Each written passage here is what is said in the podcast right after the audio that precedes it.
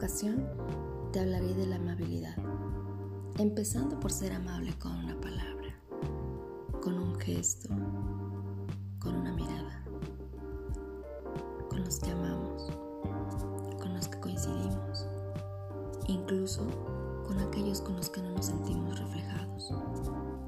Sé amable en silencio, con respeto,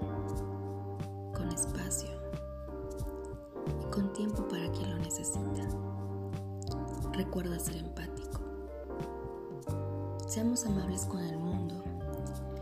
Y cuando llegue el día en que no consigamos encontrar la gentileza para ofrecer a quienes nos cruzamos en el camino, entonces seamos amables con nosotros mismos.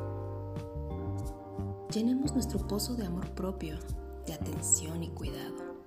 Escuchemos nuestra voz con cariño, con compasión, con gratitud. Seamos presencia para que nuestros sentimientos puedan ser sostenidos por el amor que somos.